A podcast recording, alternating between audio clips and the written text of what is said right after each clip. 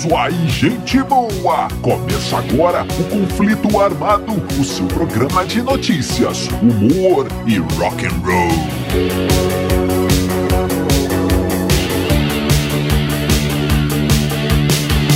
E vamos para as manchetes de hoje. Coisa pra. Axel Rose e a história da mariposa. Iggy Pop contra os motoqueiros. The Who e o fã baterista. A maratona do The Clash. Tudo isso e muito mais no conflito armado que começa agora. Eu sou Bob Macieira e aqui comigo no estúdio, meu arquirrival e melhor amigo Crânio. Tudo bem, Crânio? Tudo bem, Bob? Saudações, caros ouvintes. Tamo junto no rock. Tamo junto no Rock Crânio!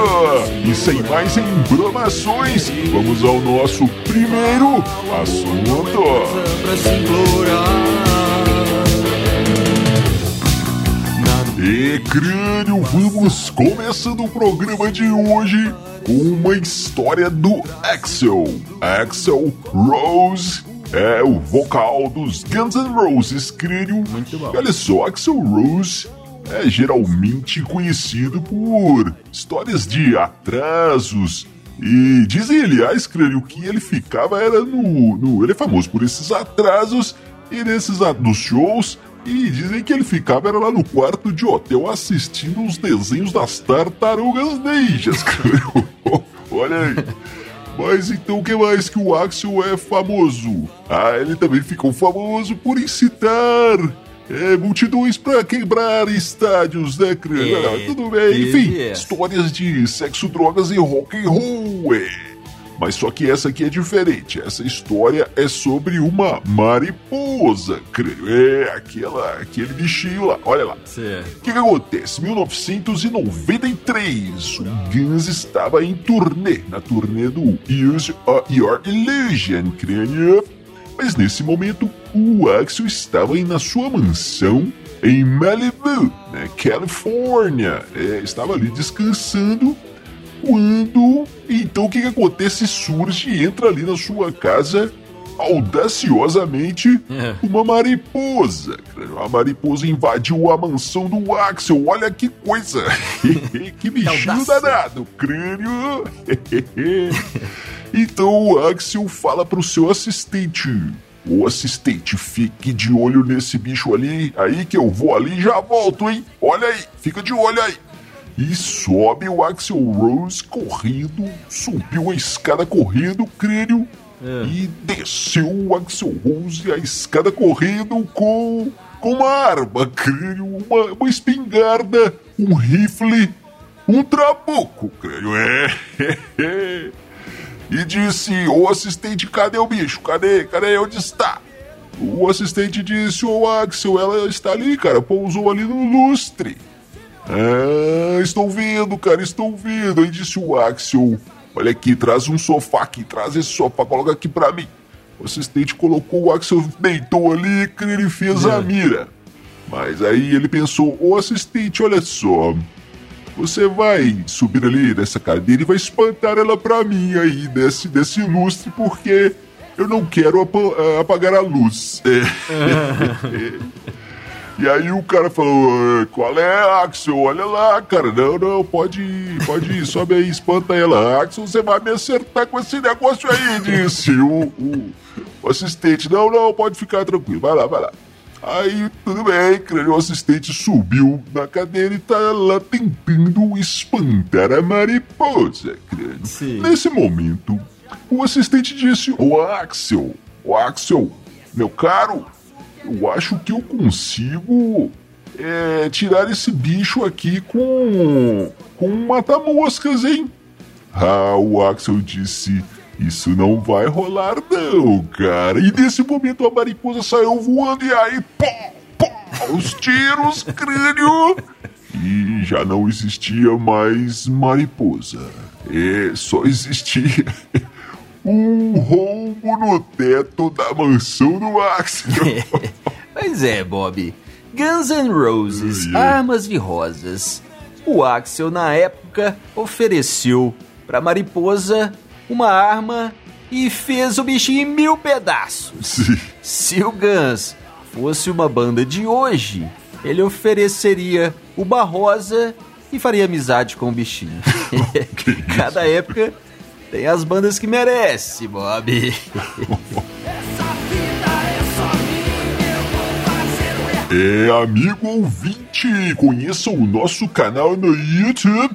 Lá você encontra muitas coisas interessantes. Lá você encontra os clipes das bandas aqui de Dillion City e muito mais. Inclusive tem o nosso programinha O Conflito Armado em vídeo. É só procurar os Dillions que você nos encontra.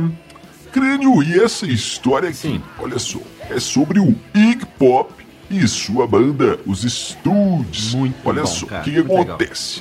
O Iggy Pop, todos sabem, tinha um comportamento, no mínimo, furioso no palco, Sem crânio.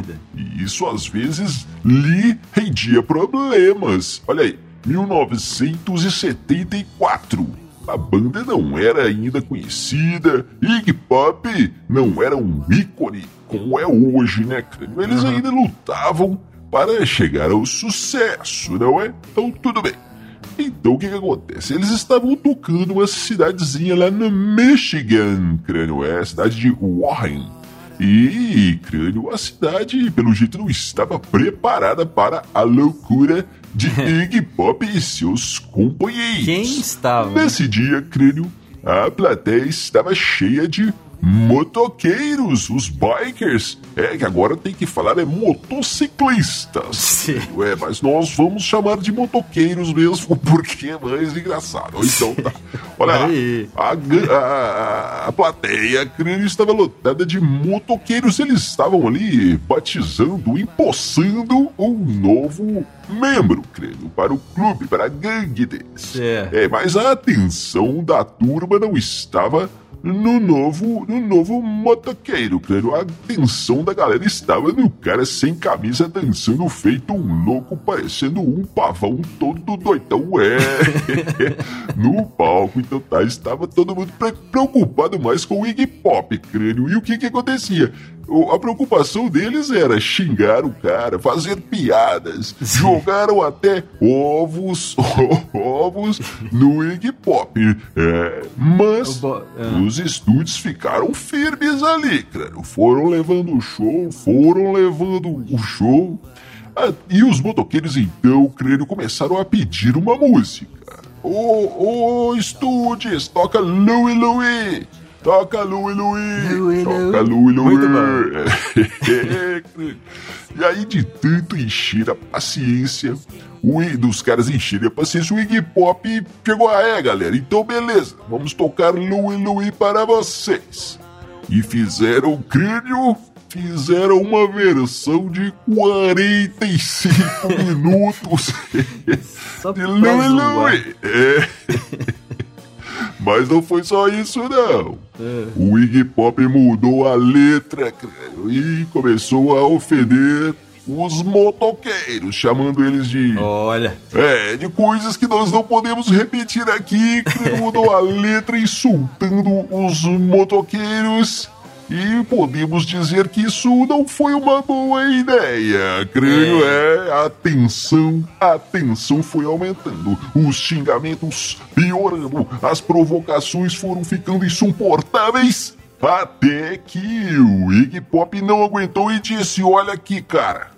Se você continuar me provocando, eu vou descer aí e quebrar a sua cara. Ah, que brabeza. crânio, olha aí. E o motoqueiro disse: Ah, é seu punk, filho disso, filho daquilo, vem aqui então. Ah, crânio, crânio.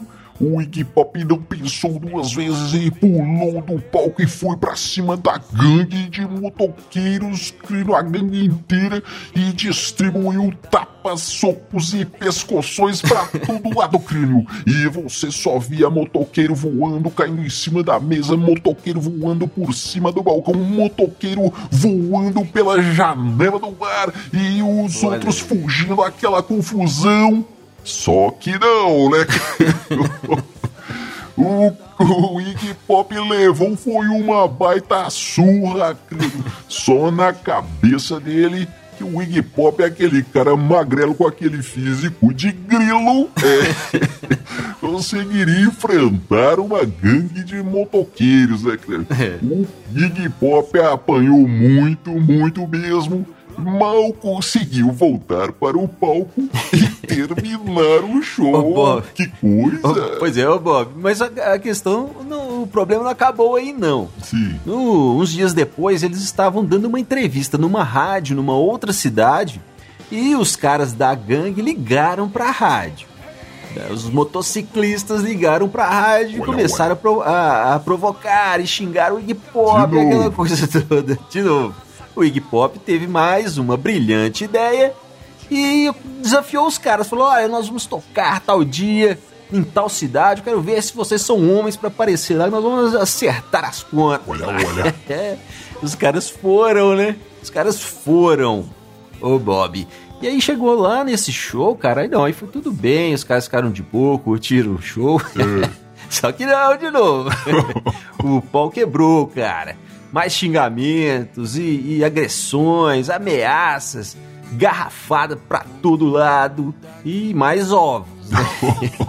Tradicional. O show foi uma, uma bagunça. O mais legal dessa história, cara, é que esse show foi gravado e lançado na época como um disco pirata que depois foi lançado oficialmente. Chama Metallic KO, o, o nocaute metálico, né? Numa tradução livre e, inclusive, esse foi o último show dos Stugs, porque depois a banda acabou, Iggy Pop foi pra carreira solo e o resto é história, né? E esse disco é muito louco, cara. Dá pra ouvir ali a, a algazarra dos, dos motoqueiros e os estúdios naquele clima. Os caras erraram e teve uma, uma parte lá que o Iggy Pop tem que, que é, como um maestro ali, conduzir a banda para voltar, porque os caras erraram. Fica só a bateria aí, agora vamos lá e tal. Uma confusão danada. E esse disco, Bob, é o único da história do rock que você consegue ouvir as garrafas quebrando nas cordas da guitarra. Ah, rock and roll é isso aí. E amigo ouvinte, não deixe de conhecer também o nosso Instagram. Lá você vai encontrar histórias em quadrinhos contando as aventuras dos personagens aqui de Dillion City. Vai lá que você vai gostar. É só procurar os Dillions no Instagram que você nos encontra. Crânio, essa história aqui agora é do nosso sócio, é nosso sócio Keith Moon. Esse o é sócio. famoso baterista do The Who. É, nós já contamos várias histórias dele aqui, Crânio, e essa história em particular nós já falamos dela aqui, apesar de não termos contado os detalhes. Então Sim. lá vai. É a famosa história do baterista que substituiu Keith Moon no show do The Who. O que, que acontece, crânio? Olha só. 20 de novembro de 1973, crânio. São Francisco, Califórnia. É, tudo acontece na Califórnia, é. crânio. Então tá, show do The Who, um show do The Who, 14 mil pessoas lotavam a Cow Palace, Cow Palace Arena. É um local para eventos lá, que os caras fazem rodeios, tem jogos de basquete e shows, é. É, claro. Enfim, crânio, faltando pouco tempo para o começo do show, chega o nosso amigo, nosso sócio Keith Moon, chega lá nos bastidores com uma grupe. É, pra quem não sabe o que é uma grupe, digamos que uma grupe é uma fã mais assanhada. É. Mas o que acontece? O Keith Moon estava nervoso. Dizem que ele estava nervoso esse dia. Era o primeiro show da turnê nos United States of America, crânio. Primeiro show, o Keith estava nervoso. E aí o que aconteceu? ainda não é muito certo, crânio. Há controvérsias. Há controvérsias sobre o que que ele tomou para esse ajudar aí nesse nervosismo. É. A suspeita principal é que teria sido um tranquilizante.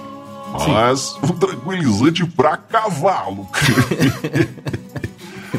Mandou ali um tranquilizante para cavalo com um conhacão. Olha. É, o conhaque.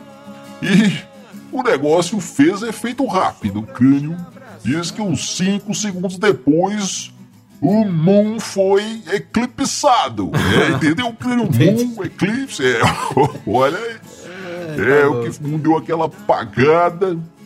Os caras, vamos lá, Kif Moon, temos que fazer um show, acordaram o cara. E vamos lá, vamos lá, vamos lá. E foram para o show, crânio. Sim. E começou o show e o pessoal já começou a perceber que tinha alguma coisa errada com o Keith Moon. É, mas o show foi seguindo, foi seguindo, foi, foi, foi, até que não foi mais. Keith Moon deu uma apagada, deu uma, uma desmaiada ali, todo mundo que aconteceu, aquela confusão. Levaram o Keith Moon para os bastidores. E o Pitauch ainda fez uma gracinha ali. Pitauch, o guitarrista, fez uma gracinha e disse: Ó, oh, galera, nós vamos só ali ressuscitar o nosso baterista. Morreu. Mas já voltamos, hein? Calma aí. Eu acho que foi alguma coisa que ele comeu, hein? Deve ter sido essas comidas americanas gordurosas aí de vocês. ah, calma aí, nós já vamos voltar, hein? Já vamos voltar. Foram para o camarim, criou e deram uns tapas na cara do Kifimum, jogaram água na cara dele, jogaram gelo na cueca dele. é, que isso aí é bom pra acordar, mas enfim, não sei. O Kifimum acordou. É, e voltou para o show. E foi, foi, foi, foi. Até que também não foi mais de novo. Ai, ai, ai, Kifimum desmaiou de novo. e aí segue você. Bob, então. E aí, cara, eles tiveram que levar o Kif Moon embora, né? Falaram, é, Sim. esse aqui já era, não levanta mais não. Levaram o cara pro hotel e ficou aquela situação, né? E o que acontece? Quem tava abrindo os shows do The Who era o Leonard Skinner, e eles chegaram pro Batera e falaram: Ô baterista do Leonard Skinner, vamos terminar o show aí, cara. Faz o resto do show com a gente. Poucas músicas ali, uma meia hora. Tem 14 mil fãs esperando. Vamos lá, vamos lá. Mas o cara não quis, Bob. O cara ficou com medo, falou: É, não sei, cara, eu não conheço as músicas direito. Eu vou dar pala nesse negócio aí. O Keith Moon tem o estilo dele para tocar. O cara afinou, Bob. É. não quis ir, não, afinou. Aí o Pitão, achei muito engraçadinho, mais uma vez foi pro palco e fez mais uma brincadeira, né? Meio, meio em tom de brincadeira, ele perguntou pros 14 mil fãs. Ô galera, não tem alguém aí que consegue tocar as músicas aqui com a gente, não? Só pra terminar o show, hein? tem alguém aí e tal. E um cara lá no meio disse: Ué, olha aqui, cara, eu acho que eu consigo sim. Era o Scott Helping, Helping, né? sei lá como é que fala o nome do cara, é o Scott. Sim. O Scott falou: Ô, Pitacho, eu acho que eu consigo fazer esse show aí, cara.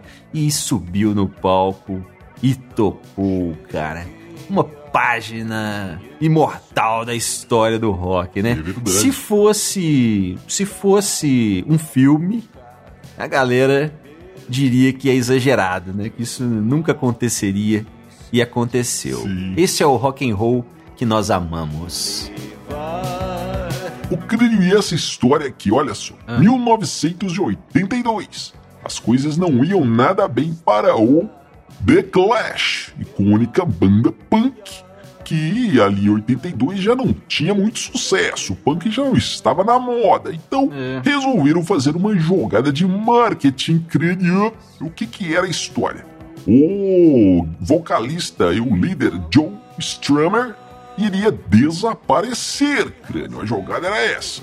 Mandaram o cara se esconder lá no Texas e falaram na mídia: ó, oh, Joe Strummer sumiu, ninguém sabe onde ele está. Ah, crânio, o pessoal gostou, o pessoal das revistas, das rádios, das televisões, cadê o John Strummer? Sumiu, o que, que aconteceu e tal? Uhum. E a banda voltou a ficar popular, crânio. Só que O Joe Strummer não gostou dessa história. E o que, que ele fez? Ele sumiu do sumiço, crânio. Foi para Paris, não avisou ninguém, nem os caras da banda, e ficou todo mundo louco procurando o cara. Ô, Bob, e em Paris, cara, ele não tinha nada pra fazer, ele resolveu correr a maratona de Paris. E correu e foi bem. Fez o negócio lá em 3 horas e meia. E aí, uma- numa entrevista depois, perguntaram pra ele como foi a preparação, né? Sim. E ele falou que era o seguinte: pra você correr uma maratona, você fica quatro semanas sem dar nem um passo, trancado de- em, em casa, sem treinar nem nada. Olha aí. E na noite anterior da corrida, você bebe 10 litros de cerveja. Aí vai ser legal. pra ele deu certo. Mas, amigo ouvinte, não tente fazer isso em casa. É, Bob, eu sempre quis dizer isso, cara. Ô, crânio, depois dessa, vamos às suas considerações finais. É, Bob, como sempre quero mandar um grande abraço pra galera das rádios que retransmitem o nosso conflito armado por todo o Brasil. Se você tem uma rádio e quer o nosso programa na sua programação, entre em contato. Valeu, tamo junto no rock. Tamo junto no Rock Crânio. E amigo ouvinte, você fica agora com Crânio e os Elétricos e a música Carnaval, que está no Spotify, Deezer. Procure lá e siga Crânio e os Elétricos. Nos vemos no próximo conflito armado. Valeu, valeu, valeu. sobre os ombros de gigantes. Nesse quarto eu me preparo. Sempre deixo a porta aberta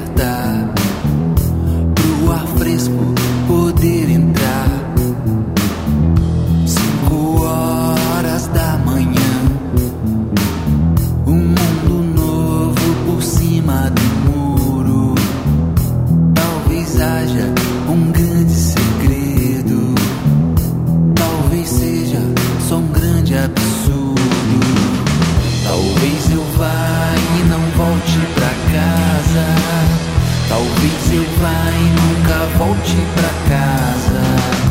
Talvez eu vá e não volte pra casa. Talvez eu vá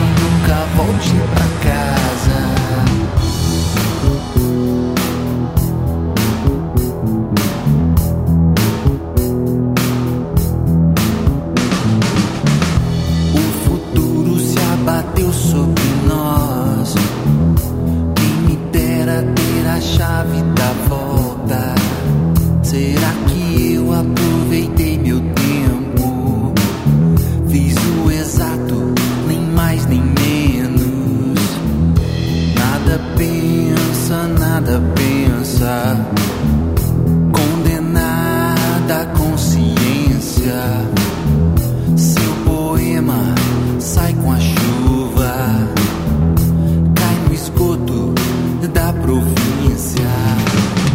Talvez eu vá e não volte pra casa.